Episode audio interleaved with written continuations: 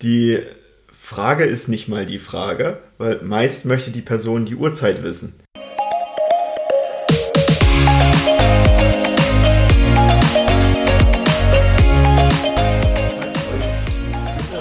Kaffee läuft.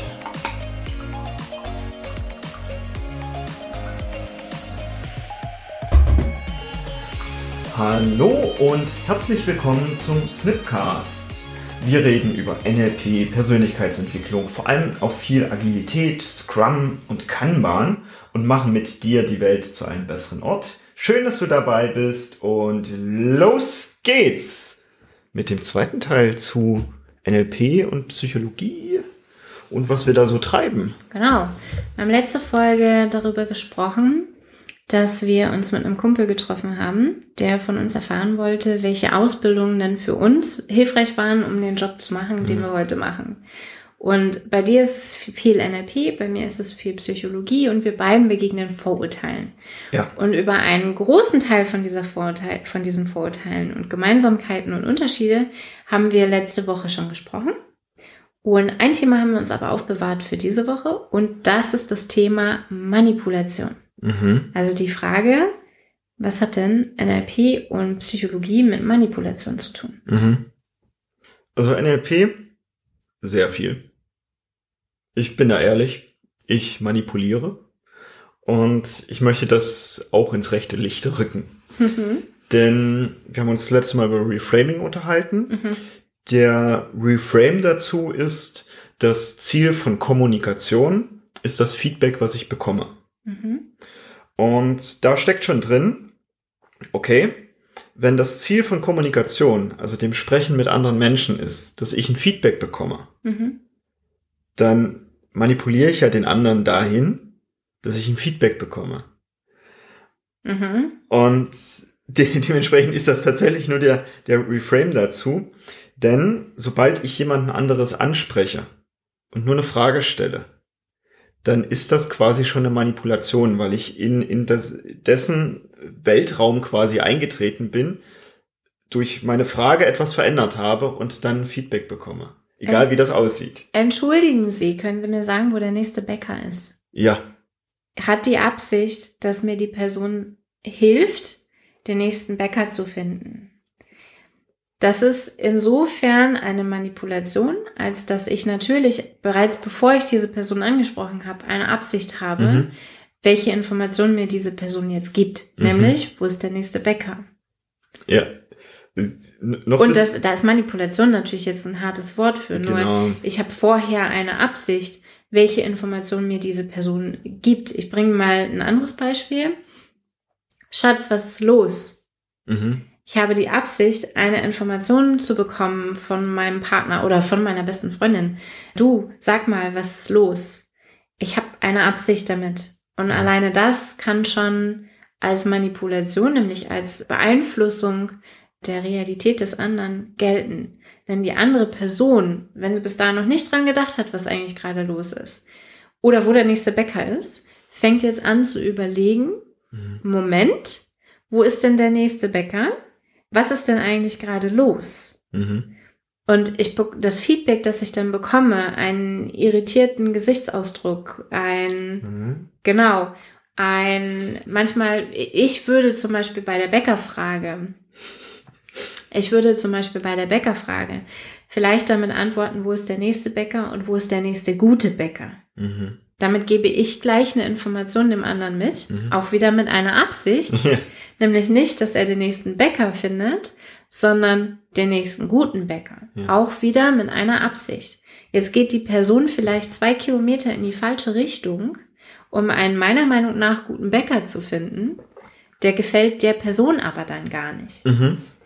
Und das ist dann wieder meine Manipulation mit der Antwort, die ich gegeben habe. Mit einer Absicht, nämlich Mhm. meinen liebsten Bäcker zu empfehlen, nicht unbedingt den liebsten Bäcker für die Person. Mhm. Wenn ich da jetzt stehe und sage, ich habe jetzt gerade keine Zeit, ihn zu, einen Bäcker zu empfehlen, dann ist auch das eine Manipulation, nämlich die Person mir gegenüber findet den nächsten Bäcker nicht, muss die nächste Person ansprechen. Vielleicht ist das eine introvertierte Person, die Schwierigkeiten hat, Menschen anzusprechen. Wir können das jetzt hier beliebig weiterdenken.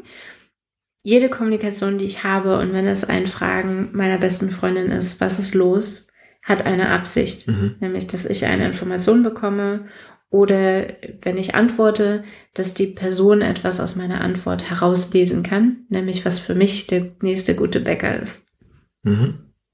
Im NLP wird die Frage sogar dann richtig witzig, wenn jemand, und prüf das mal gerne für dich, zumindest mir passiert das ab und an mal, wenn dann jemand fragt, hast du eine Uhr?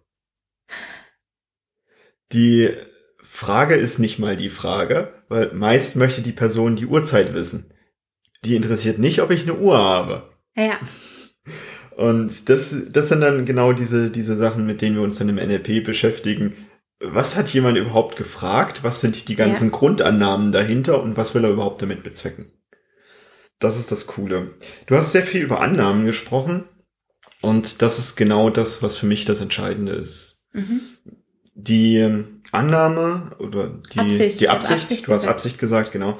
Die Absicht oder auch Intention genannt, die mein Gegenüber hat, ist das Entscheidende für die Manipulation. Und die sollte immer, immer, immer, immer eine gute sein. Mhm. Und ja, es gibt da draußen genug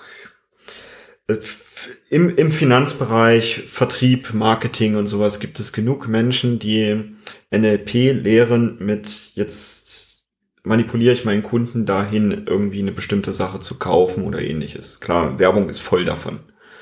Und ich glaube, weil die Intention dahinter nicht gut ist, durchschauen das die Menschen. Mhm.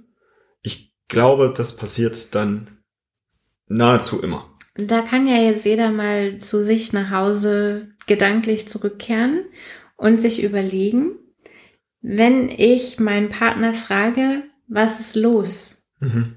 Macht es einen Unterschied, ob ich das mit einem Handy vor der Nase und gerollten Augen und einem desinteressierten Gesichtsausdruck in den Raum stelle mit, was, sag mal, was ist los? Oder ob ich volle Konzentration habe und wirklich frage, sag mal, was ist denn los? die, die Absicht ist zu erkennen mhm. an meiner Körperhaltung. Also meine Intention ist zu erkennen an der Art und Weise, wie ich präsent im Raum bin. Mhm. Auch wenn ich nach einem Bäcker frage, also gut, ich, mir fällt nicht mal ein, was da für eine schlechte Absicht hinter sein könnte. Aber manchmal haben wir so ein, so ein unwohles Gefühl, wenn uns jemand mhm. etwas fragt. Und das bekommen wir durchaus mit, ob da eine gute Intention oder eine schlechte Intention hintersteckt. Ja, stimmt. Glaube ich auch dran. Mhm. Das ist eben dieses Entscheidende. Natürlich ist es dann so, dass wenn ich mit Menschen arbeite und NLP ist überall in meiner Arbeit drin und das ist ja auch Handwerkszeug, was ich anderen beibringe, ganz klar, dass da immer diese Absicht dahinter ist, dass sie dann anderen Menschen besser helfen können damit. Mhm. Und das tue ich tatsächlich häufig nicht einfach so plump, weil wir haben vorher in der, der letzten Folge darüber gesprochen, dass NLP nicht so cool ankommt in der Gesellschaft, mhm. eben mit diesem Manipulationsvorwurf. Das mache ich dann eher tatsächlich verdeckt, dass ich andere Wörter dafür benutze, um eben zu zeigen, okay, auf folgende Art und Weise kannst du Menschen anders helfen. Mhm. Also bei den Teamphasen ist halt auch viel NLP mit drin, weil ich natürlich Menschen beobachte, wie die sich in verschiedensten Phasen verhalten, um dann ihnen helfen zu können, in diesen, durch diese Phasen auch durchzukommen, ihnen genau das zu geben, was sie dann eben gerade brauchen. Und klar bekommt man dann ein bisschen Handwerkszeug von mir, nur ich nenne es halt an der Stelle nicht direkt NLP, sondern mhm. ich gucke das mit, ich sag mal, normalsterblichen Begriffen mhm. überzubringen. Also nicht dieses neurolinguistische Programmieren mag jetzt schon mal ein Fachbegriff sein und wir haben noch viel, viel mehr davon. Wir haben in der letzten Folge von Framing gesprochen. Also meine Wortwahl macht ja viel auch aus, wohin ich den anderen manipuliere. Mhm. Ne? Also diese, wir haben in der psychologischen Sicherheit in dem Seminar werden wir über ein Beispiel sprechen, wo es um psychologisch sichere Meetings geht. Mhm. Und da fällt so ein Satz wie, ja, dann gebe ich mich jetzt von euch geschlagen. Mhm. Mhm. Das löst bei mir was anderes aus als, okay, ich gehe eure Idee mit. Mhm. Ganz unterschiedlich, also sagt das gleiche aus, ne? Es steht eine andere Idee im Raum, die nicht unbedingt meine Idee war, aber ich gebe mich dem Ganzen geschlagen. Autsch. Oder ich gehe die Idee mit. Mhm. Wir probieren es aus. Ganz unterschiedliche Aussagen und bei mir kommt was anderes an. Habe ich die Person jetzt überredet und der quasi ihren eigenen Willen genommen und äh, dabei schlägt sie mich auch noch oder ich habe sie erschlagen, ne, so Caveman-mäßig. Mhm. Oder wir entscheiden uns bewusst dafür, einen Teil des Weges, eine Idee gemeinsam zu gehen. Mhm. Das sind ganz andere Bilder im Kopf. Und solche Wortwahl kann schon viel Manipulation auch im Feedback zurück sein. Und da kann man ein bisschen drauf achten. Und das ist übrigens in der Psychotherapie ja genauso. Auch da geht es ja darum zu schauen, was für, was für Wörter benutzen Menschen, auch mit welcher Absicht oder mit welchem, in der Psychologie schon häufig mit welchem Schmerz dahinter, Mhm. um dann eben drauf zu gucken. Ich finde, alleine so eine Frage wie, warum bist du traurig?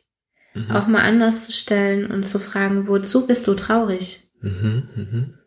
Weil ich bekomme andere Antworten. Ich bin traurig, weil ich eine schlechte Nachricht bekommen habe oder ich bin traurig, um eine Situation in meinem Leben loszulassen, verarbeiten zu können. Die Absicht nach vorne gerichtet ist die Antwort auf wozu bin ich traurig und eben die die Ursache nach hinten gerichtet ist die Frage auf warum bin ich traurig.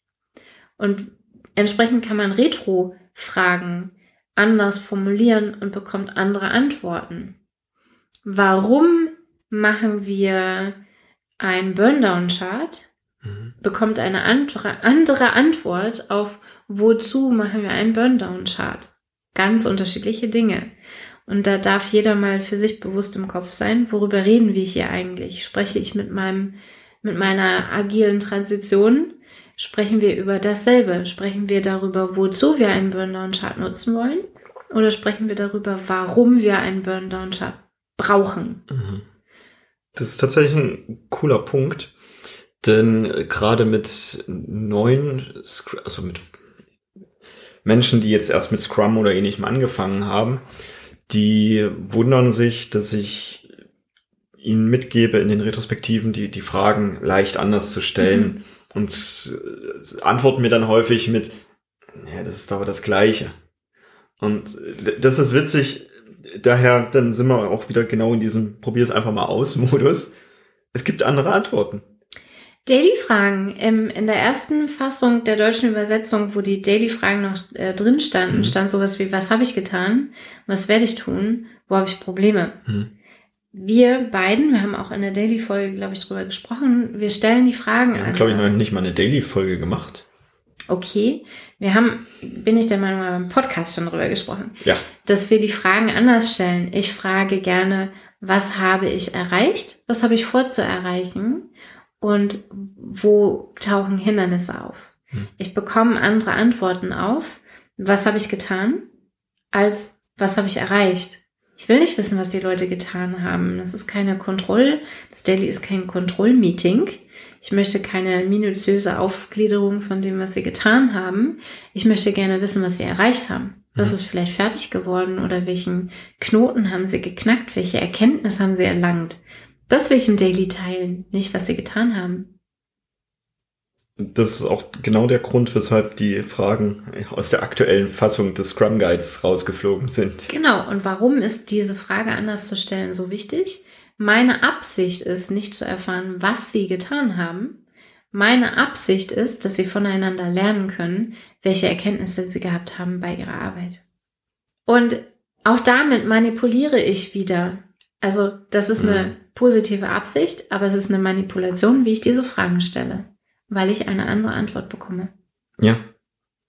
Und deshalb Manipulation ist halt negativ behaftet, dieses Wort, Mhm. weil wir alle davon ausgehen, okay, jetzt, jetzt haben wir so eine Art äh, Puppenspieler, der an meinen Fäden zieht.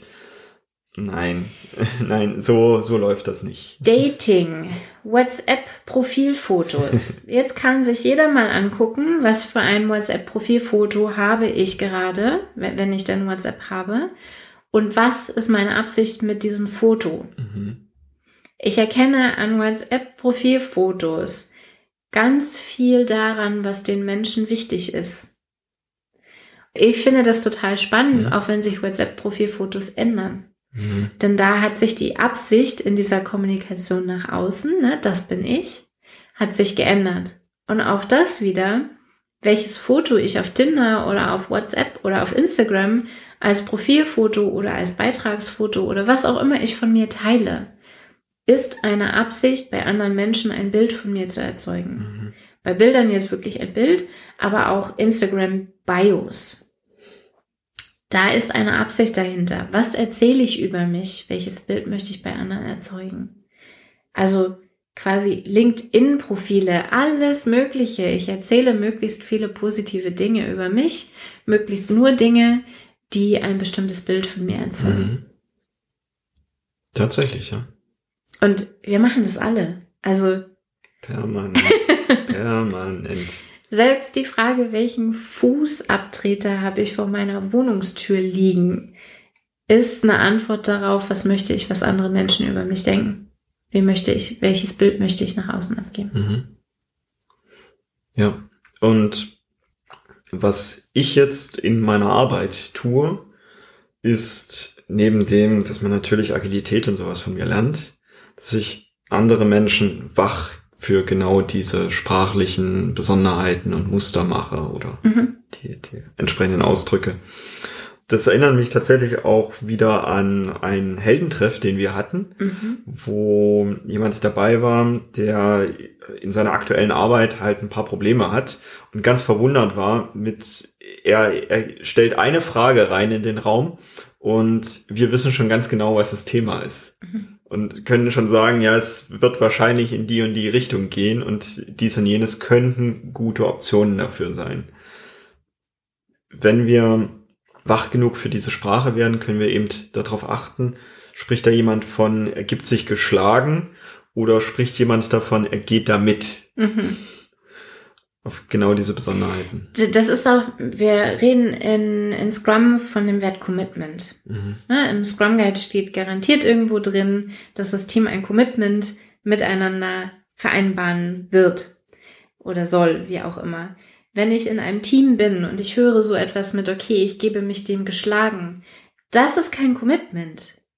Das ist kein Commitment. Da darf ich als agiler Coach nochmal hingehen und mhm. nachforschen, was fehlt es, also was fehlt, um ein Commitment zu erzeugen. Und ich weiß nicht, wie es in deiner Erfahrung ist, aber in meiner Erfahrung fehlt dann häufig psychologische Sicherheit, Vertrauen, ja. dass eben so ein Experiment auch stattfinden darf und es keine Konsequenzen hat im Sinne von nicht rückgängig machbar. Mhm. Ich sehe sogar viele Teams, vor allem unter Agilisten, die nicht genug psychologische Sicherheit untereinander haben ja. und dadurch alles absolut demokratisch lösen wollen. Also oh ja. nicht nur nicht nur, dass die Anwesenden abstimmen, sondern alle, die zum Team gehören, auch die, die nicht anwesend sind, müssen darüber abstimmen. Es ist, das ist wirklich ein schönes Beispiel. Auch so eine, ich, ich gehe zu einer Retro und jemand hat Punkte von jemandem mitgebracht, der zur Retro im Urlaub ist. Hm. Das ist ein, bei mir passiert das übrigens nicht, weil in so einer Retro diejenigen, die anwesend sind, die sagen ihren, die geben ihren mhm. Senf dazu, denn nur mit denen kann ich arbeiten. Das ist eine Interaktion. Wenn mir jemand Punkte mitgibt, mit folgende Punkte sind im letzten Sprint scheiße gelaufen, ihr habt die Verantwortung dafür, dass die im nächsten Sprint anders laufen, das ist nicht gemeinsames Commitment und Verantwortungsübernahme. Das funktioniert so nicht. Und das sind so, das sind wirklich kleine, mhm. kleine Hinweise, die man wunderbar dafür nutzen kann, dass in dem Fall häufig psychologische Sicherheit nicht ganz im Team angekommen ist, eben noch nicht etabliert ist. Ja. Oder eine bestimmte Teamphase gerade läuft. Aber auch dann ist es psychologische Sicherheit, an der ich dann arbeiten möchte. Ja. Und da treffen sich dann eben unsere Welten wieder. Mhm. Ich, ich kann auf die Sprache achten, was, was, sagen die Menschen und du kannst darauf achten, wie verhalten die sich im Raum mhm. oder zueinander, was passiert da. Was wäre dann höchstwahrscheinlich angeraten, um genau diesen, ich sag mal, Konflikt mhm. aufzulösen? Meistens ist es übrigens kein Konflikt, sondern eine Angst. Mhm. Und da sind wir bei Psychologie und NLP wieder beim, bei einem ganz ähnlichen Thema. Ne?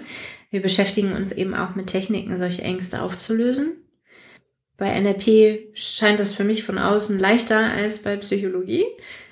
Sag jetzt die Angst weg. Was ist das denn für eine Frage? Aber war auch, nicht meine Frage. Es war nicht meine Frage, stimmt. Trotzdem habe ich eine Antwort bekommen. Und diese Techniken wiederum mhm. kann ich aus dem NLP übertragen in meinen Umgang mit Teams, mhm. Um eben Ängste wegzumachen oder zu, zu mildern. Und das klingt jetzt voll abgefahren, aber meistens braucht es für, für diese psychologische Sicherheit, für dieses sich einander vertrauen, braucht es gar nicht so viel Reframing oder so viel Angst wegmachen. Es sind häufig nur ganz, ganz kleine Impulse, die dann ganz, ganz große Bewegungen auslösen mhm. in Teams, in Teamentwicklung. Ja. Mhm. Möchtest du noch was loswerden? Ja, ich möchte, ich möchte mit dir noch ganz gerne, wir haben uns vor allem in der letzten Folge sehr viel über diese Schubladen unterhalten. Mhm. Ein Beispiel waren die Augenzugangspunkte und dass mhm. wir jetzt auch rausbekommen, ob jemand in diese Schublade passt.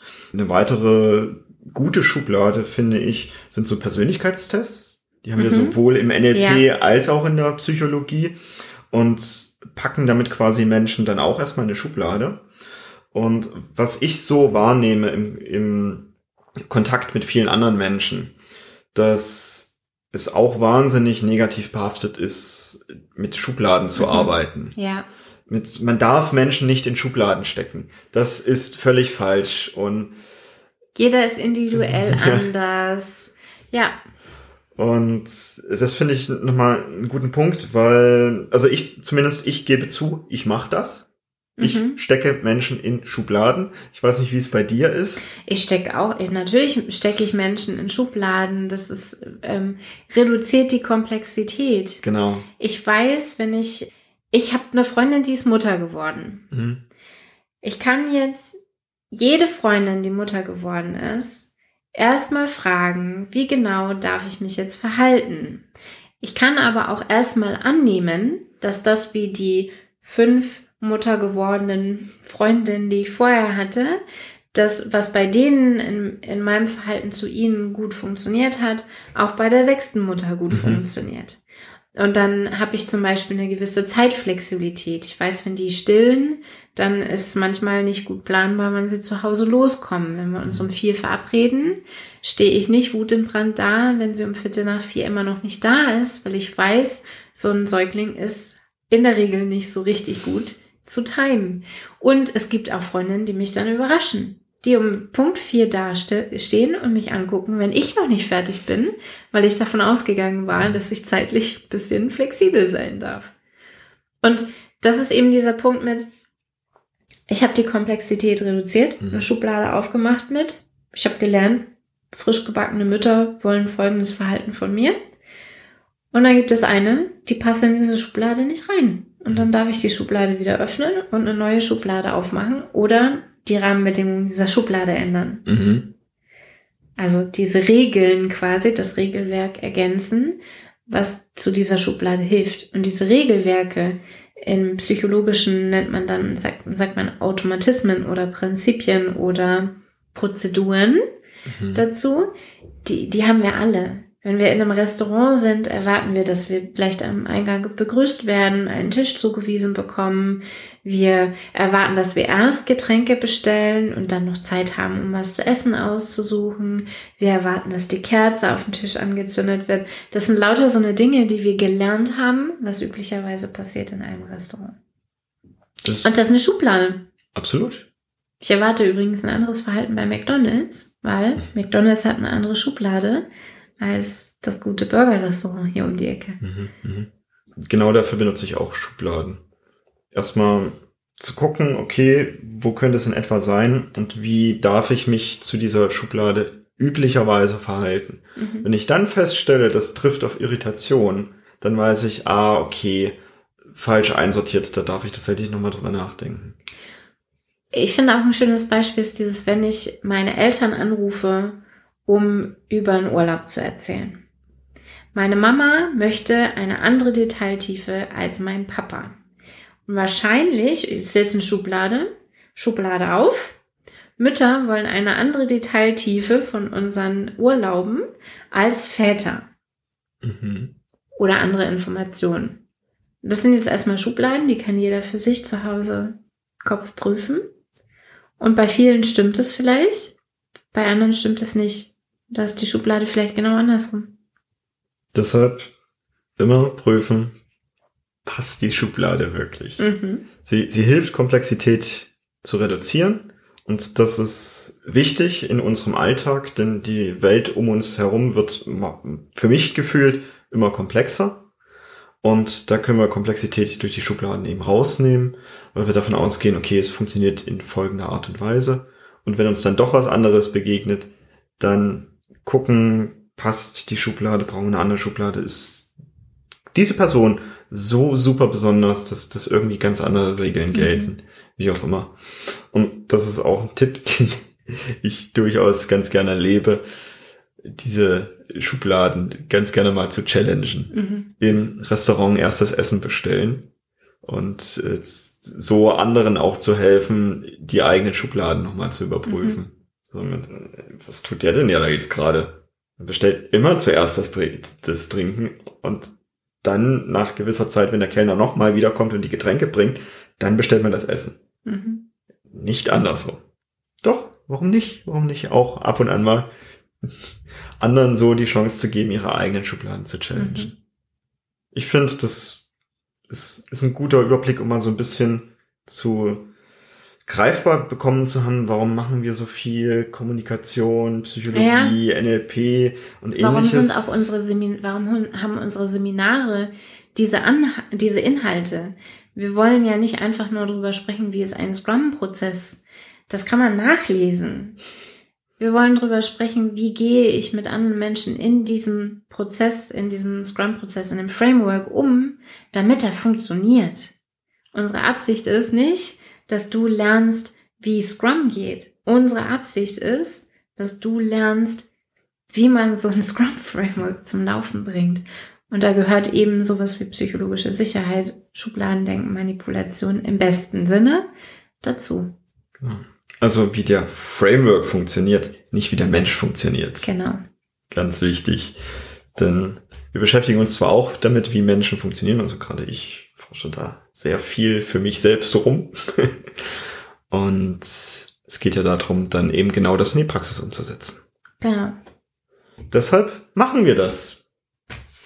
Und geben dieses Wissen auch gerne preis. Ja. Sehr dann, schön. Damit wünsche ich dir eine schöne Woche. Bis zum nächsten Mal. Tschüss. Tschüss.